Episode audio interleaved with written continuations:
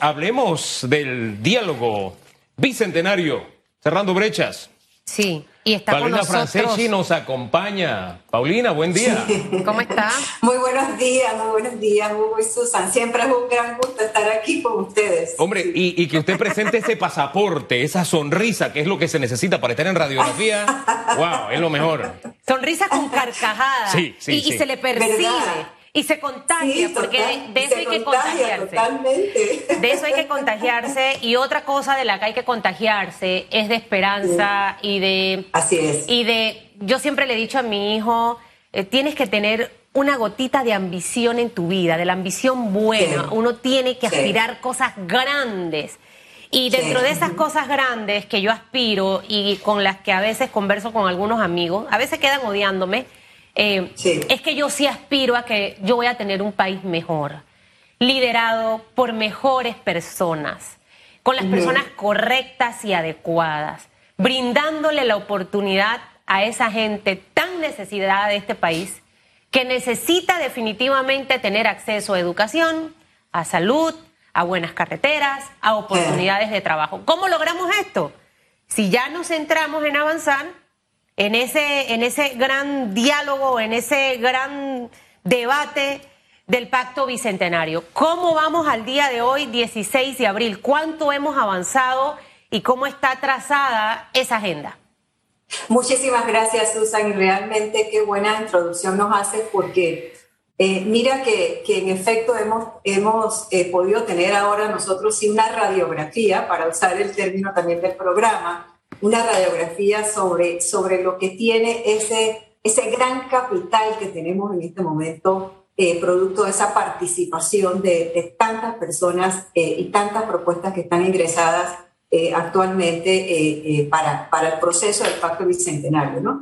Y, y te puedo comentar que el 97% de las propuestas que se ingresaron eh, han pasado a la segunda fase, que es la fase de la Comisión de Clasificación Científico-Técnica, y posteriormente, los primeros días de mayo, vamos a estar instalando las comisiones regionales temáticas para que la información pues ya se pase a esa comisión. Pero quiero comentarte un par de comentarios muy interesantes sobre esa radiografía de lo que hemos podido entender y leer de, Panamá, de nosotros, de la sociedad. Y es como tú acabas de mencionar en tu introducción. Es evidente que el panameño quiere un, y cree y quiere un mejor país. Eso es una, una, una, una un gran mensaje que uno recoge eh, cuando se puede un poco eh, eh, palpar, leer la cantidad de propuestas que nosotros eh, hemos recibido.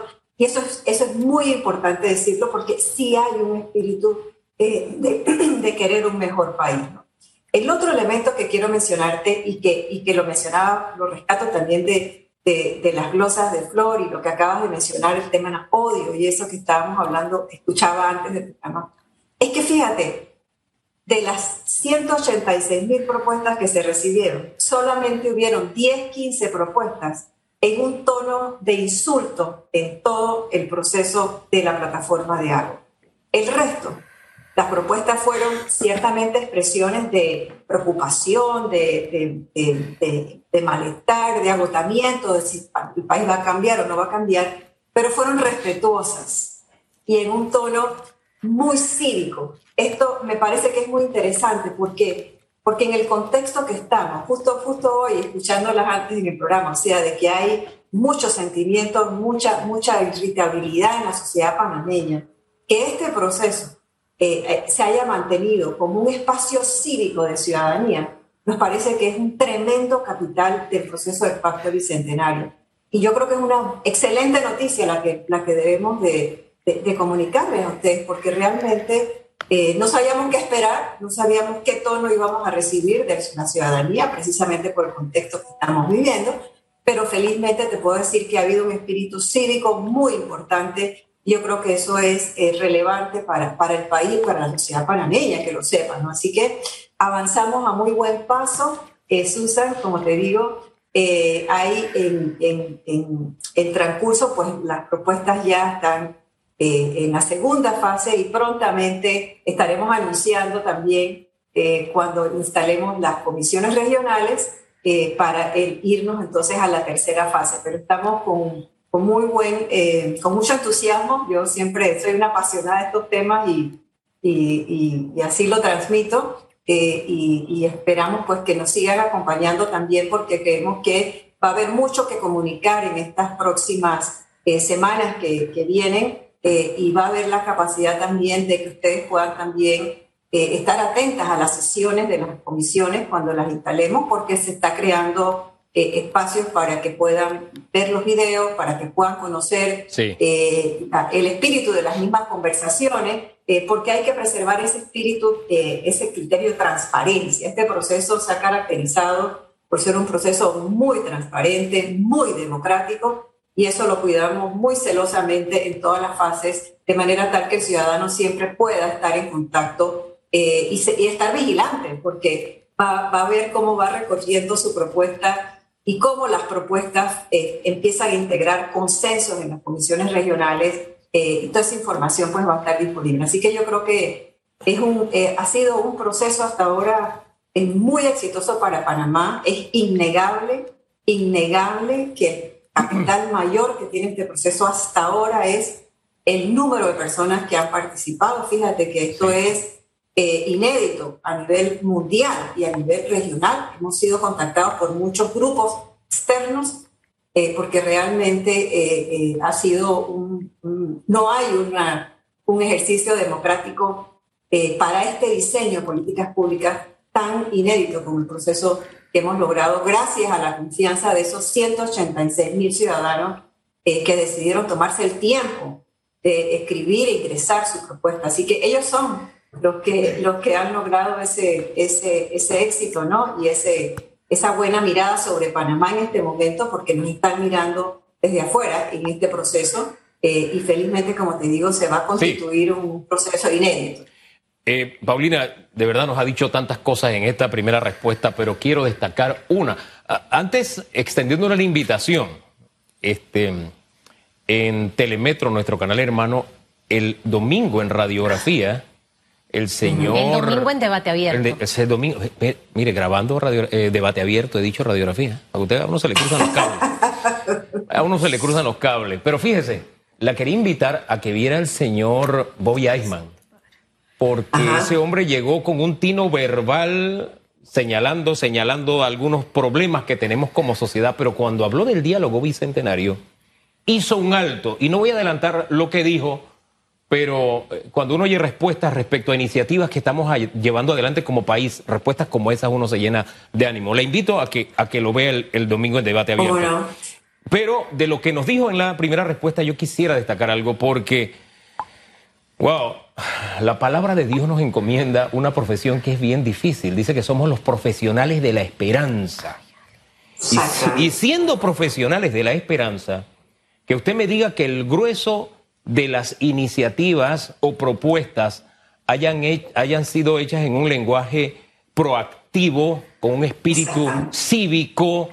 Eso me llama la atención porque estamos en una sociedad que tiene una gran cantidad de personas que viven con un espíritu bastante violento, desde la violencia verbal hasta la física.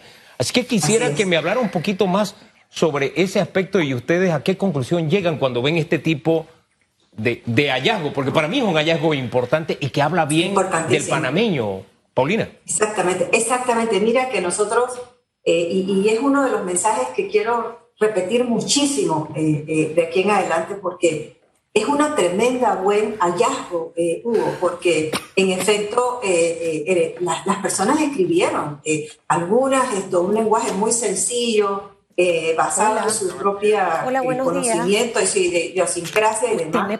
Otras propuestas fueran muchísimo más fuertes, ¿sabes? Estuvieran más estructuradas. Hemos recibido propuestas de estupendos profesionales, pues ya sabemos, por ejemplo, el, doctor Chapman, que se ha socializado mucho en su propuesta, eh, los grupos de Movín, esto, pero todas hubo en un espíritu positivo, proactivo, aun cuando denotan eh, preocupación, denotan, como te digo, esto, frustración, otros, otros denotan como, como esa incertidumbre de si esto cambia o no cambia, pero lo positivo de esto, que nos parece a nosotros que es un gran capital de este proceso, es ese espíritu cívico, porque eso, eso es lo que es, es un espíritu cívico de ciudadanía, ¿Y qué es lo que eso te está traduciendo? Que la, el panameño quiere un mejor Panamá, lo quiere. Eso es muy fuerte en, en, en, la lectura, cuando uno revisa. Ya hemos tenido la oportunidad, como te digo, de, de, leer muchas propuestas, de entender un poco lo, de qué nos está hablando, de qué Panamá, de qué sociedad. Entonces,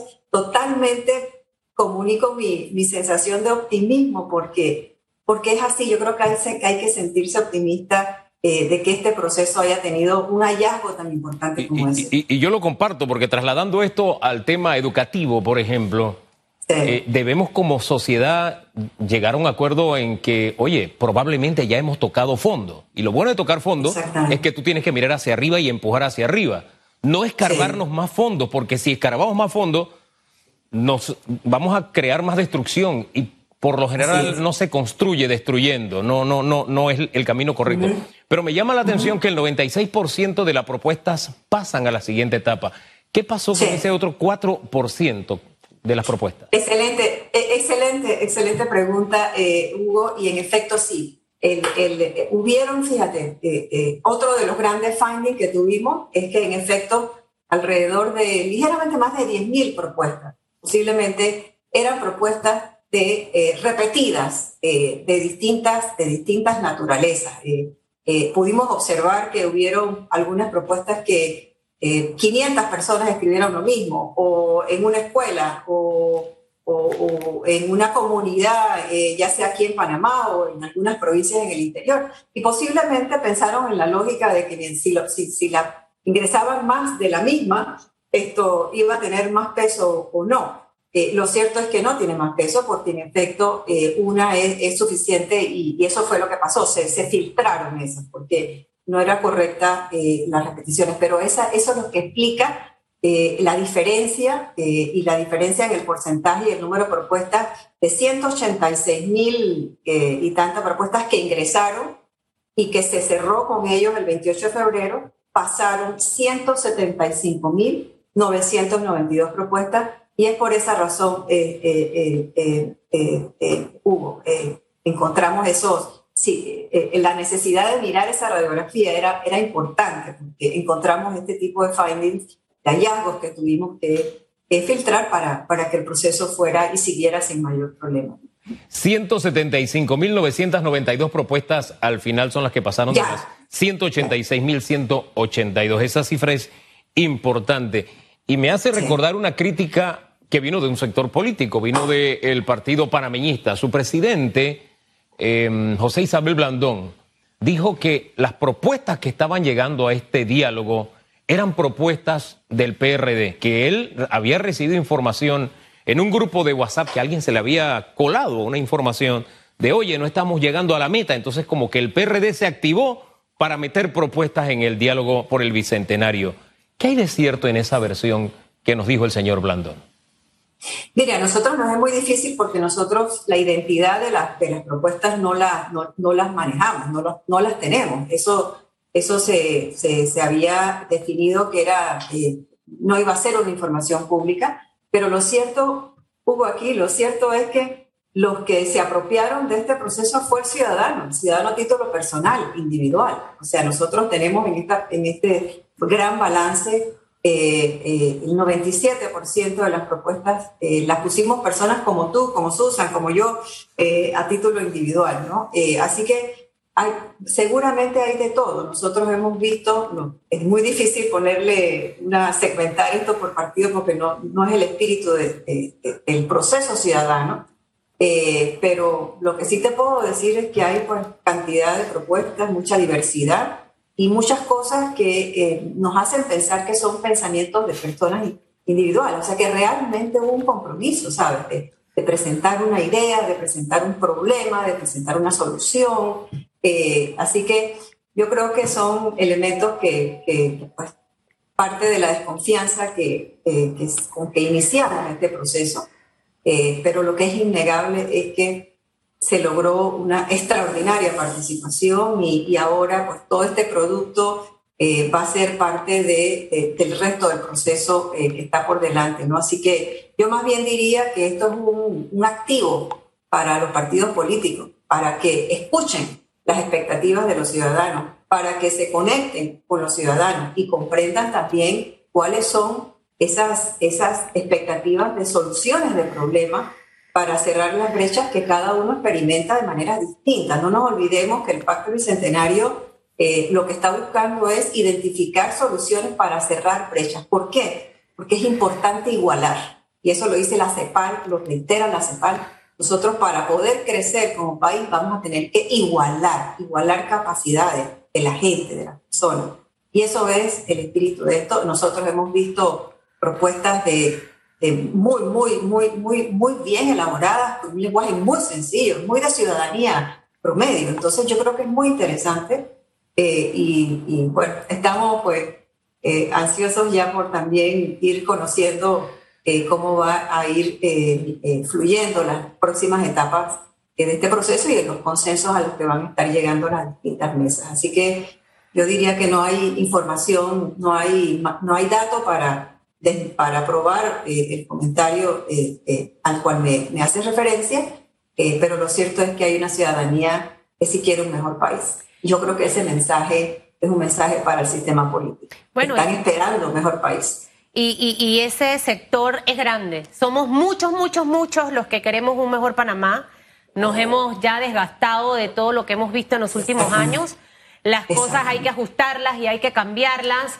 Eh, cuando pudiéramos empezar a ver un poquito de avances un poco más concretos, entendemos que esa parte es fundamental eh, porque obviamente ya tienen todas las propuestas, hay que empezar a revisarlas, eh, eh, tratar de que nada bueno se quede por ahí engavetado porque uno no la leyó y, se traspapeló.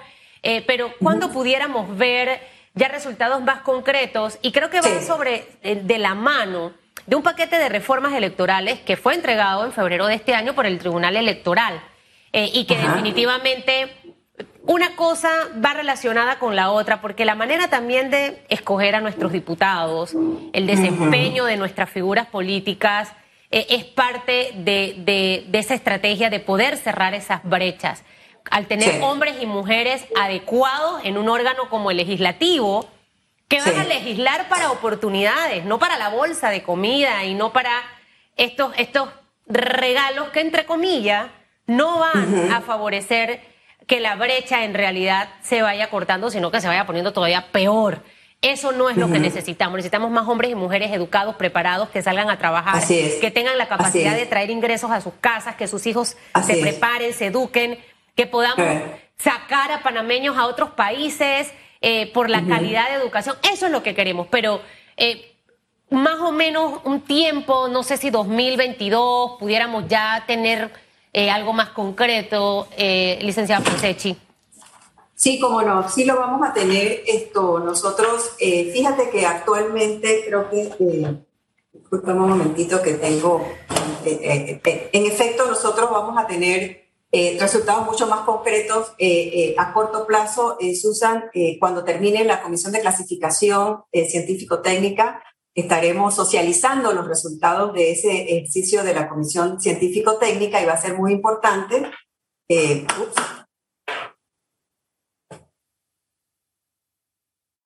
es, venga.